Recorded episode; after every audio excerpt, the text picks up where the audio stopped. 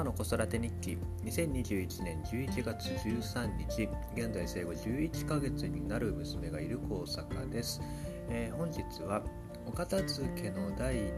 歩という話をしたいと思います。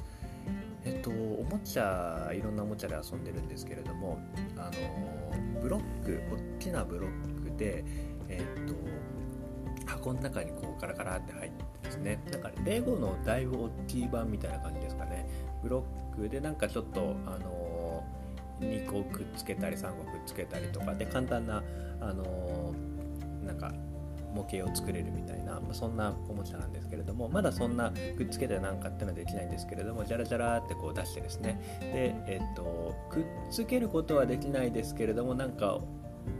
両手にこうブロックを持ってカチカチ叩いて音を鳴らしたりとかあと最近できるようになったのがブロックをついてるブロックを取り外す自分でうーんピッて取り外すみたいのができるようになってきてあのだんだん遊びの幅も広がってきてるんですけれども最近ですねちょっとお片付けっぽいこともできるようになってきたんですよね。一番最初はなんかジャラーってとにかく、あのー、もう箱を倒してジャラジャラってこう出したりとかあとはなんか一個一個箱の中探ってですね一個一個ブロックを出したりとかそんな感じで出すことだけ出して遊ぶだけだったんですけれども最近なんかあのちょっとお片付けの様子もですねあの一通り遊び終わったら片付けるよって言ってないないって言ってこう片付ける様子をなんかずっと見せてたんですけれどもなんか最近ですね自分でそのブロックを箱の中に入れるという動作もですね最近ちょこちょこやるようになってきておおついにこう片付けをするあのようになってきたかと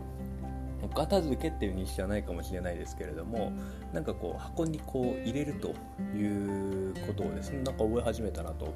思っていて。でなんか他のあの入れ物とかにもなんかですねなんかこう物をですねこうどこかにこうポコってこう入れるというのはやったりするんですよね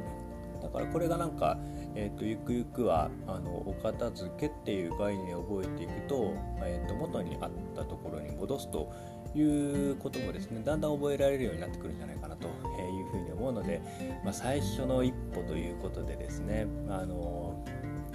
まあ、お片付けしっかりやってくれるといいなと思うんですけれどもまた何か新しい動作を覚えて、えー、とよかったなというふうに。